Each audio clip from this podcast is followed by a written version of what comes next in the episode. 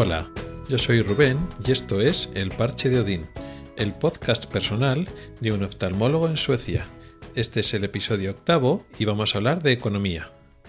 No de macroeconomía, sino de em, gastos, cobros, bancos en Suecia. El caso es que Suecia funciona un poco diferente a otros países europeos. Efectivamente, Suecia está en la Unión Europea, pero no está en la zona euro. Es decir, aquí no se funciona con euros, tiene la corona sueca, que es más o menos, pues 10 coronas más o menos un euro. Entonces, pues para ver un precio en coronas y calcular en euros, pues lo divides entre 10, le quitas un cero y tienes una idea de lo que, de lo que vale algo aquí.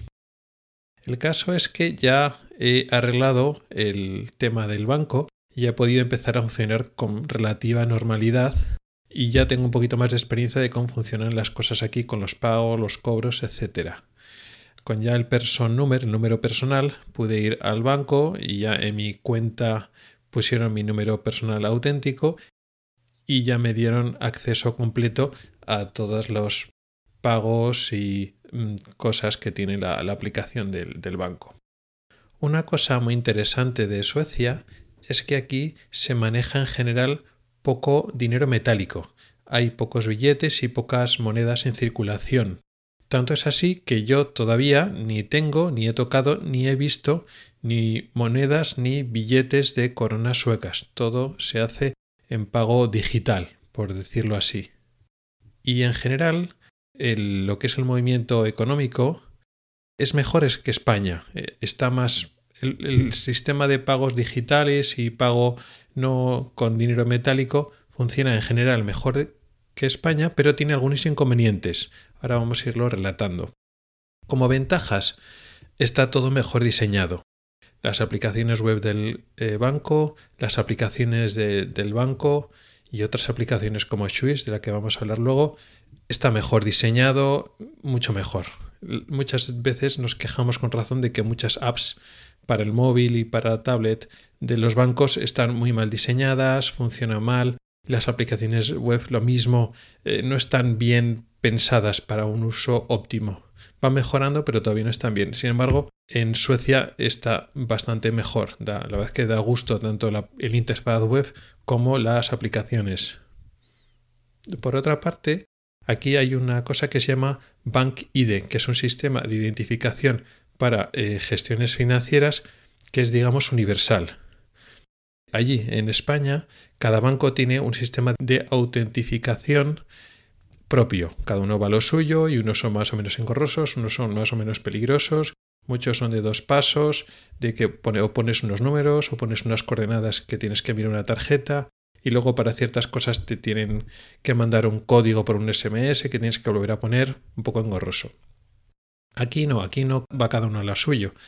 Hay un sistema de lo que se llama Bank ID, que es una aplicación móvil que es, digamos, universal y que luego esa se enlaza con tu banco. Y cuando tienes que hacer algo con el banco, eh, loguearte o acceder a la interfaz web o entrar en la aplicación móvil, pues automáticamente se salta a esa aplicación que se loguea pues con, un, con algún tipo de registro biométrico, pues te lee la cara o te lee la huella digital y en algunos casos además también te pide un código numérico.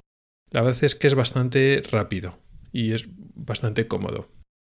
Aparte de eso, tiene el sistema el de pago entre en general de entre comillas poca cantidad entre particulares que usa el sistema Swiss, que es otra también otra aplicación que es digamos universal genérica y que luego después se conecta con tu banco. Es como Bizum, como el Bizum que tenemos en España, pero mejor. Bizum funciona bien, pero Swiss va, la verdad es que un poco mejor. Y sirve para pagar entre particulares, ¿no? Pues por ejemplo, eh, esta misma noche pues hemos estado con unos amigos, hemos tomado unas pizzas y las han encargado ellos y luego yo por Swiss le he pasado pues la parte que, que me tocaba. Y la verdad es que muy cómodo. Y también no lo he utilizado yo, pero sí que he leído que algunas tiendas también están utilizando ese sistema Swiss. Por ejemplo, no, no en una tienda física, pero también he utilizado esa misma aplicación para recargar mi tarjeta móvil prepago. Ya dije en el episodio anterior que puede salir más barato una, una, tarjeta SIM de teléfono prepago que de contrato.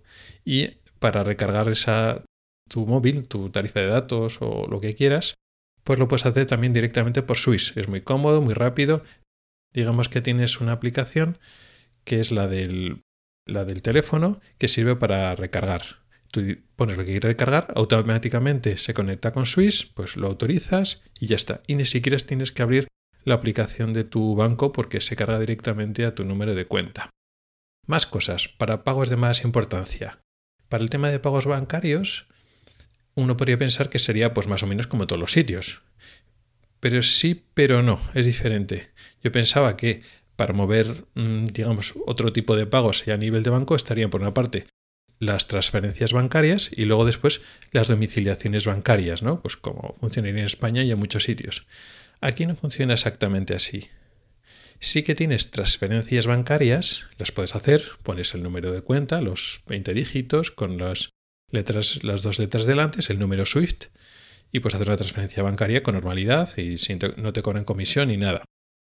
Pero eso no se suele utilizar para pagar cosas. Por ejemplo, cuando fuimos a comprar una cama, eh, bueno, pues fuimos a una tienda de camas, pues elegimos una y eh, pagamos una señal con la tarjeta. Y luego después eh, te dan una especie de factura y te avisan, te llaman por teléfono cuando ya está hecha la cama, ya sale de fábrica y entonces tú pagas el resto y entonces te la mandan a casa. Ese pagar el resto en España, por ejemplo, sería que les haces una transferencia bancaria, ¿no? En la misma factura pondría el número de, cuenta bancaria, le haces la transferencia por la cantidad, en el concepto, pues pondrías pues tu nombre o algo ¿no? que te identificara y ya está. Pues esto aquí se llama, no se llama así transferencia bancaria, que lo puedes hacer, pero para este tipo de cosas concreto, para este tipo de pagos, es una cosa diferente que se llama Pangirot, que es como una transferencia bancaria, pero simplificada. En ese Bangirot hay un número de Bangiro que no es el número de cuenta de la empresa al que, a la que vas a pagar, no es el, número de cuenta donde mandas el dinero, no. Es un número simplificado que en vez de tener 20 dígitos, creo que tiene 8, 10 o 12, más sencillo, que identifica, pero oculta a su vez, el número de cuenta a lo que lo vas a mandar. Y esos números especiales los tienen pues las empresas que se dedican a eso, a vender productos o servicios y entonces te ofrecen eso. Es mucho más fácil porque en vez de ser los 20 dígitos, pues son menos dígitos y es más fácil. Y al poner tú en, tu, en el banco, en el interfaz web de tu banco, en la aplicación, ese número de Banjiro, automáticamente te pone la empresa donde la estás mandando para comprobar que no te estás equivocando. Y por otra parte, en esa misma factura te pone el número de Banjiro y también te pone el eh, OCR number, el número OCR, que digamos que sustituye al concepto de concepto o mensaje que mandas.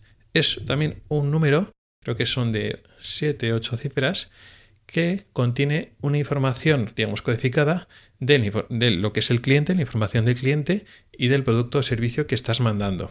Y así saben de forma inequívoca para qué es ese dinero que les estás mandando, quién eres tú y qué estás comprando o contratando con ese servicio. Con lo cual es muy cómodo, es mucho más sencillo y no tienes en el concepto a ver qué pones para que luego sepan que es tu dinero, no es el de otra persona.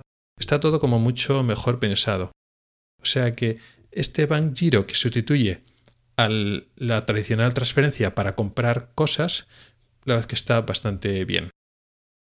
Por otra parte, están las domiciliaciones bancarias para los gastos, digamos, eh, periódicos, ¿no? mensuales o trimestrales o anuales. Aquí eh, se llaman de otra forma, se llaman autogiro, que es lo equivalente a esta domiciliación, pero mejor. Concretamente, hace unos días se tenía que hacer un autogiro para el seguro de la, de la casa. Y es muy parecido al Banjiro, no tienes que poner el número de cuenta, sino el número de Banquero, que es un número más pequeño que identifica a la empresa, y tienes que, bueno, el, importe y tal, y tienes que autorizarlo tú. Y ya se queda como, digamos, un pago o una transferencia, si lo quieres llamar así, periódica, ¿no? Pues todos los meses lo que sea. Pero lo tienes que autorizar tú, que digamos que está mejor que la domiciliación. Porque claro, la domiciliación, pues tú le das a la empresa que sea eh, el número de cuenta y automáticamente te hacen un cargo. Y tú tienes que estar pendiente mirando tu cuenta bancaria a ver qué cargos te están haciendo y si ese cargo no es correcto, pues tienes que contactar con la empresa, devolver un recibo, un poco jaleo. Aquí no te puede, no es que tengan tu número de cuenta y te hacen un cargo y ya está, no. El autogiro lo tienes que autorizar tú. Ellos no te lo pueden cargar porque sí, entonces tú lo, lo autorizas. Entonces en ese sentido, aparte que es más fácil, porque no tienes que no son tantos números y está todo mejor identificado y registrado, lo tienes que autorizar tú, no te lo pueden cargar porque sí. Con lo cual, pues en ese sentido, muy bien. Pero he dicho antes que también tiene algún inconveniente. Todo esto del banco, del banco está muy bien, pero tengo alguna pega con el tema de pagar con tarjetas, que al final es como más se paga. Tú vas a comprar pues al supermercado, a comprar unos zapatos o, lo que sea y pues ya, he dicho que el metálico casi no se usa y se usa pagas con tarjeta de débito o de crédito, normalmente pues de débito. Vale, el problema es que eh, va a funcionar bien, perfectamente, sin ningún problema, pero aquí eh, hay muy pocas tarjetas, muy pocos bancos que trabajan con pago a través del móvil o a través del reloj, lo cual pues es un poco gaita, que para mí resultaba más cómodo. Resulta que antes de que tuviéramos todo lo del banco autorizado y tuviéramos tarjetas que funcionaran, no teníamos más remedio que utilizar las eh, tarjetas en euros, o sea, las tarjetas que tenemos de España. En mi caso concreto, yo me hice una cuenta de N26, que ese banco tiene muy buen cambio y entonces digamos que no salía perdiendo por el, por el cambio. Y pues nada, pues la tarjeta esta del banco, digamos en euros de N26, la tenía tanto en el reloj como en el móvil. Con lo cual, pues cuando iba a pagar al supermercado, pues a la terminal, como es contactless, como es, no hace falta meter la tarjeta, pues acercas el móvil, acercas el reloj y el pago se realiza automáticamente sin tener que meter el número PIN. Porque ya se supone que con la huella digital o, con otros sistemas de identificación en el reloj, pues automáticamente mm, digamos que ya sabe que eres tú y no tienes que poner el código PIN todo muy bien. Ahora ya, pues por fin ya tengo la tarjeta eh, del banco sueco, ya puedo pagar directamente en coronas, qué bien, pero no lo puedo meter porque no tiene, en mi caso trabajo con, con Apple, no tiene Apple Pay y entonces pues no lo puedo meter ni en el reloj ni en el móvil. De tal forma que tengo que llegar a la tarjeta obligatoriamente, no como antes, que si no llevo la tarjeta da lo mismo, porque como va el reloj o en el móvil y eso siempre lo llevas, aquí tienes que llevar la tarjeta y encima tienes que meter el código PIN, que se puede hacer y no pasa nada, pero era mucho más cómodo la otra forma. Entonces da un poco de rabia porque en general eh, Suecia va mucho más avanzado. Se nota que lleva mucho más años haciendo lo del pago digital en todos los sentidos, pero mm, digamos se ha moldado a su forma de hacer las cosas y parece que no ven con buenos ojos cuando llegan otras empresas tecnológicas, pues en Apple o, Samsung o Google a ofrecer em, otras formas complementarias y no parece que se quieran adaptar a ella. Lo cual, pues bueno, eh, es un inconveniente pequeño, pero bueno, que no todo es siempre mucho mejor eh, aquí en Suecia, en general sí, pero tiene estos pequeños inconvenientes que yo espero que lo vayan arreglando cuando antes. Y nada, hasta aquí ha llegado el episodio de hoy. Un episodio práctico, son cosas que han ido surgiendo, ido aprendiendo pues cuando vas al supermercado, pagas con la tarjeta, pagas con la tarjeta, las diferencias, compras una cama, compras unos zapatos, eh, contratas un seguro y ves que hay diferentes modalidades. Pensaba que es, tú pensabas que iba a ser exactamente igual que en España, pero hay pequeñas diferencias. En todo caso, fácil. En cualquier caso, gracias por el tiempo que has dedicado a escucharme. Puedes contactar conmigo por correo electrónico en elparchedodin.gmail.com o por Twitter en arroba elparchedodin. Puedes preguntar dudas, proponer temas o hacer comentarios. También puedes entrar al grupo de Telegram que se llama igual, El Parche de Odín. Nos oímos la próxima semana. Y por cierto, feliz Navidad y buena entrada de año. Hasta el próximo episodio.